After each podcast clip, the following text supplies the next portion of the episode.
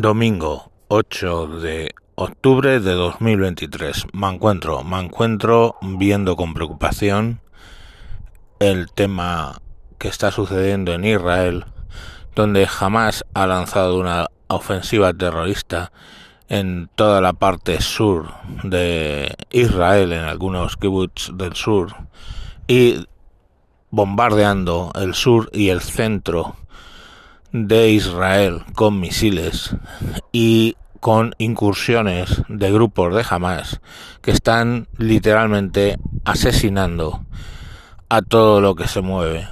Mm, van más de 300 muertos directamente entre la población civil israelí.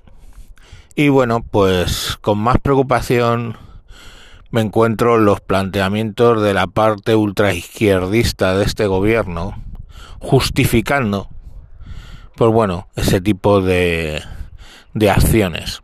Hemos visto tremebundos vídeos de mujeres israelíes que han sido capturadas por Hamas y han sido empaladas con las armas, han sido violadas, han sido vejadas y bueno, que nos explique la señora Irene Montero cuáles son sus eh, pues pecados, ¿no? Para ser tratadas así. No parece que el Ministerio de Igualdad vaya a decir una mierda sobre esas mujeres. A mí me gustaría preguntar cuándo el ejército israelí ha tratado así a las mujeres palestinas, pero bueno, yo qué sé, no, a lo mejor es que estoy muy equivocado, ¿no? La realidad es que Israel es la única democracia de toda esa zona, la única democracia. Han estado gobernando los socialistas, han estado muchos años, han estado gobernando la derecha muchos años. Es una democracia plena desde el año 48. Mm, la única de la zona, insisto, porque ni Egipto, Jordania, Siria, Líbano, ninguno de esos sitios es una democracia, pero sí Israel.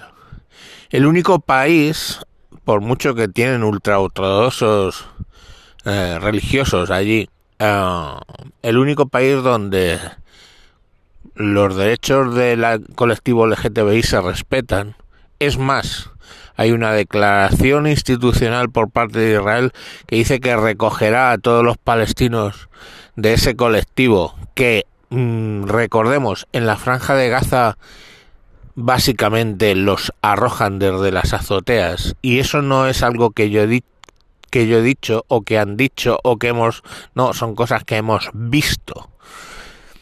Entonces países que reprimen absolutamente ese colectivo el colectivo gay pues básicamente ser árabe y declararse gay es mm, meterse una bala en la cabeza.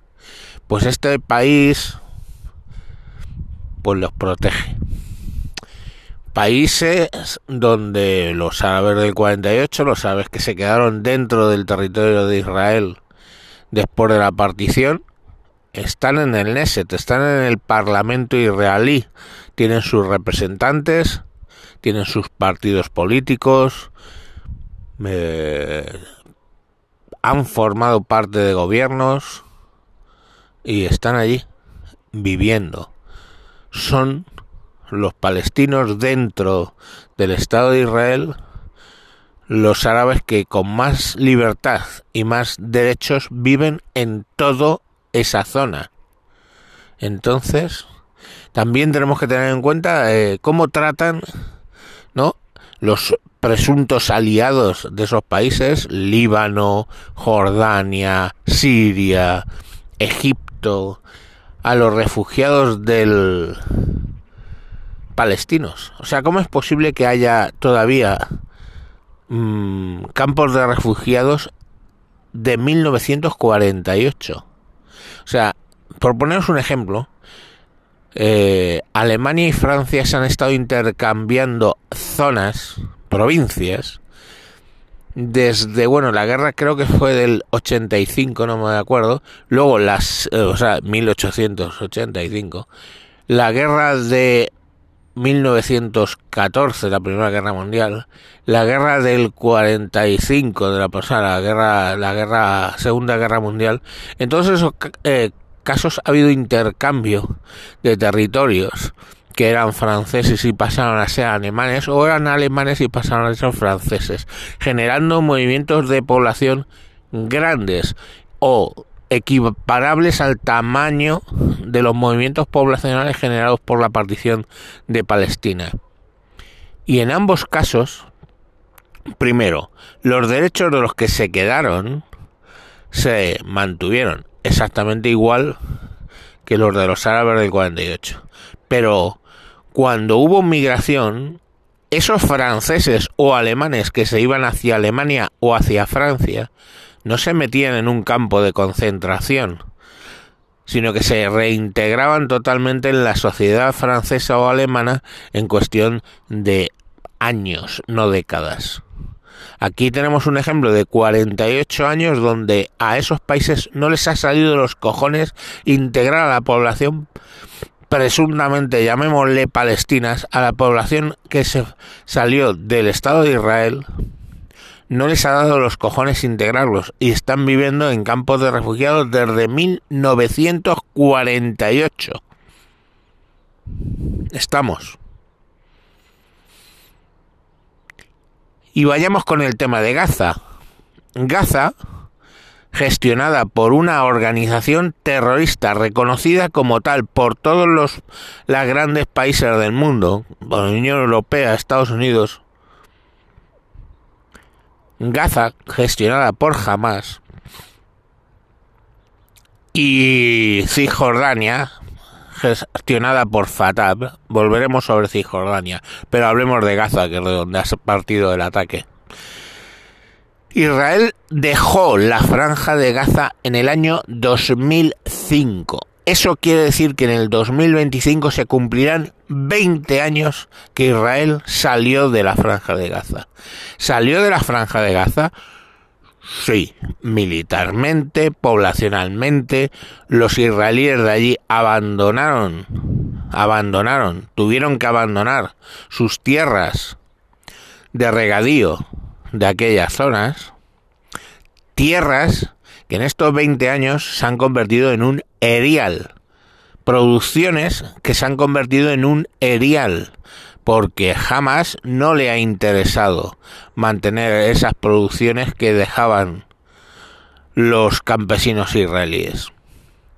Pero, ¿quién provee de agua, luz, agua y luz a la franja de Gaza? Egipto, Egipto que tiene una frontera por el sur, recordemos, con la franja de Gaza y que lógicamente, al menos religiosamente, son adeptos a los dos millones y medio de personas que viven en Gaza. Pues no.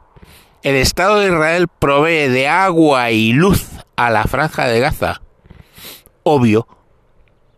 Cuando hay disturbios, en represalia, cuando hay muertos, cogen y los cortan. Y luego al tiempo lo vuelven a dar. Agua y luz lo mínimo necesario para que un país, para que una zona pueda existir. Agua y luz. Ojo, que el agua en esa zona es un bien de extraordinaria eh, de extraordinaria necesidad. Pues eso lo provee Israel. Israel que está consiguiendo a cambio lanzamiento de cohetes periódicamente, ingreso de terroristas en su territorio para matar a cuchillo antes y ahora directamente ametrallando y matando israelíes, eso es lo que ha conseguido en 20 años. ¿Y cómo está la franja de Gaza en esos 20 años? Hecho una puta mierda. ¿Y eso es culpa de Israel? ¿Eso es culpa de Israel? Dice, no, es que los bloqueos. Ya. ¿Israel tiene la posibilidad de bloquear eh, la frontera egipcia? No, ¿verdad? ¿Quién bloquea la frontera egipcia? ¿Quién no provee de absolutamente nada la franja de Gaza desde su frontera egipcia? Egipto. La frontera egipcia son un montón de túneles que ha hecho Hamas para poder abastecer ilegalmente a la franja de Gaza. ¿Por qué Egipto no les ayuda? Eso no sale en los vídeos súper sesudos que están saltando ahora, ¿verdad? ¿Para qué? ¿Para qué? Entonces, eh, entre la progresía que no quiere ni quiere entender qué es lo que está pasando, jamás que es un grupo terrorista que está haciendo lo que los grupos terroristas, pues Israel que tiene que mirar a otro lado y enterrar sus muertos. Eso es lo que tiene que hacer. Cuando un cohete cae en una de las poblaciones simplemente tienen que ir ahí los rabinos ultraortodoxos, vamos, los ultraortodoxos a meter los pedazos de carne en bolsas y Israel no hace nada. Y claro, cuando hacen es que hay que entender la estrategia de Hamas. Hamas tiene encarcelados, porque no se pueden ir de allí, a 2,5 millones de palestinos. Jamás monta las lanzaderas de tubos desde los hospitales, desde los colegios, porque sabe que las represalias israelíes van a lanzar con los helicópteros Apache misiles sobre hospitales y misiles sobre colegios. En teoría está jamás utilizando de escudos humanos a dos millones y medio de personas. Y ellos son los primeros interesados en que Egipto no les apoye. Y ellos son los primeros interesados en que esto no termine. Ellos son los primeros que abandonaron todas esas explotaciones israelíes a su propio destino simplemente porque no quieren que la franja de Gaza tenga un futuro. Eso es jamás. Y quien no quiera entenderlo, pues bueno, que vaya y viva allí. No es tan cojonudo todo. Toda esta gente de izquierda, gentuza de ultraizquierda de España, que está apoyando lo que está haciendo jamás, que vayan a vivir allí. ¿Quién se lo impide? ¿Quién se lo impide? ¿Quién se lo impide? Pero no, claro, nos ha jodido. Nos mola criticar lo que hacen los israelíes estando en nuestros sillones y detrás de nuestros teclados, sin haber estado jamás en Israel, sin haber estado jamás en, en la franja de Gaza. Y hablemos de Cisjordania. Más razón tendrían los palestinos de Cisjordania de levantarse contra Israel, porque Israel está permitiendo los asentamientos judíos en, en Cisjordania. Y los está permitiendo por motivos electorales, porque los ultraortodoxos, que son los que hacen los asentamientos, a veces están en el gobierno del país y lógicamente, bueno, lógicamente, quiero decir, lógicamente, tienen que hacer la vista gorda. Porque en ocasiones el ejército israelí ha tomado esas poblaciones y ha devuelto a esos israelíes a, a Israel, dejando la franja de Cisjordania, o la zona de Cisjordania libre.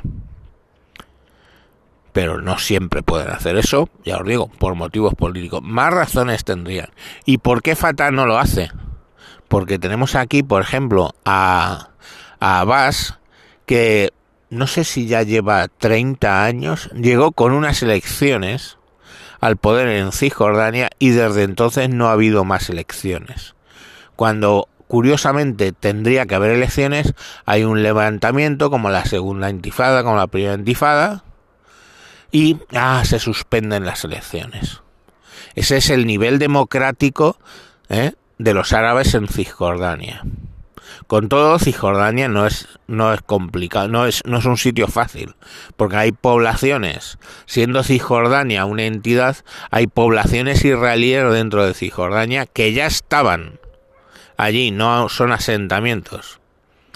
Poblaciones que ya estaban y no quisieron integrarse lógicamente en Cisjordania y se mantuvieron dentro del Estado de Israel y ciudades grandes. Entonces eso genera siempre problemas. Pero ya os digo que quizá más razón tendrían para montarla. Tengamos en cuenta otra cosa. Jamás y Fatam no se pueden ni ver. han tenido, tuvieron una guerra civil por la cual al final se repartieron las zonas palestinas en Israel. Bueno, Palestina es que está mal dicho, árabes en, en Israel. Jamás se quedó con la franja de Gaza y Fatah se quedó con la zona de Cisjordania. Entonces, yo a lo que voy es a lo que está pasando en España. En España es delito la apología del terrorismo. Jamás es una organización terrorista. Entonces, eh, toda esta gente que ha sacado fotos de la bandera palestina diciendo loas de lo que está pasando, esa gente en España, que son españoles, debería la Fiscalía proceder contra ellos por el delito de apología del terrorismo. Y no va a pasar. Tú y yo lo sabemos que no va a pasar. No va a pasar porque mm, la parte no ultraizquierdista del gobierno mira para otro lado y hace mm, equivalencias entre los israelíes y los árabes. Que es peor la equidistancia que tomar, que tomar un partido, aunque sea el, el incorrecto. Entonces, bueno, no sé.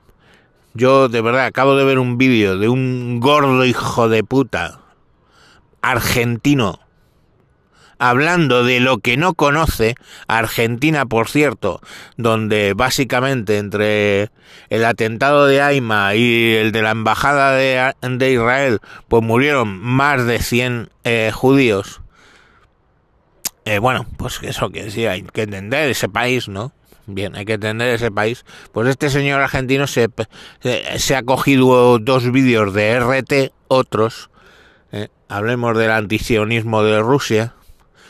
Eh, Rusia, que es el origen mayoritario de todas las olas de judíos que están llegando últimamente a, a Israel. Incluida además, bueno, también Francia, ¿eh? que el antisemitismo en Francia es histórico, caso de Reifus, etc. Entonces, eh, por favor, mm, ya.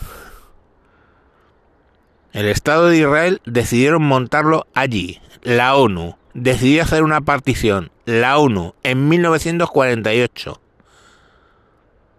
Se propusieron sitios como Madagascar para montar un Estado de Israel.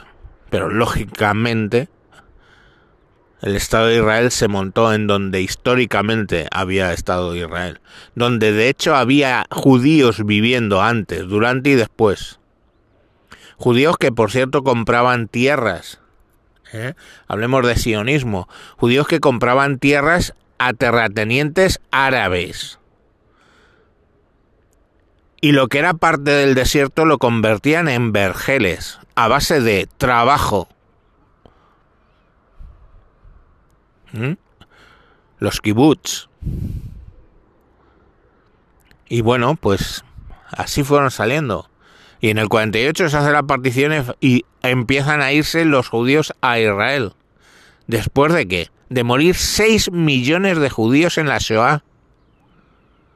En el holocausto, lo que nosotros llamamos el holocausto. Entonces, mm, pues bueno, pues están allí. ¿Y la reacción de los países cuál fue? Intentar echar hacia el mar, echarles, exterminarles. O sea, muchos partidos árabes, muchas naciones árabes, su objetivo era exterminar al Estado de Israel. Exterminar. Acabar el trabajo de Hitler. Y con esas personas ¿eh? son con lo que empatiza la ultraizquierda española. Entonces, bueno, pues yo no sé cómo va a terminar esto. Probablemente mal. De gracias que a lo que se enfrenta jamás es a un Estado que luego tiene que dar explicaciones de lo que ha hecho. Entonces no van a ir, el ejército de Israel no va a ir casa por casa exterminando familias, parando carreteras en, en, la franja de Gaza y exterminando a los conductores. Cosas e imágenes que sí que hemos visto en el sur de Israel en estas horas. Así que por favor, equidistancia lo, lo, lo menos posible. Prefiero que todos estos ultraizquierdistas salgan del armario y se les evidencie su antisemitismo que las putas equidistancias que está teniendo la parte más moderada del gobierno. En fin, todo un desastre que no le salió bien en el 48, no le salió bien en el 67, no le salió bien en el 72, no le salió bien con las dos intifadas, simplemente esta vez no le va a salir bien.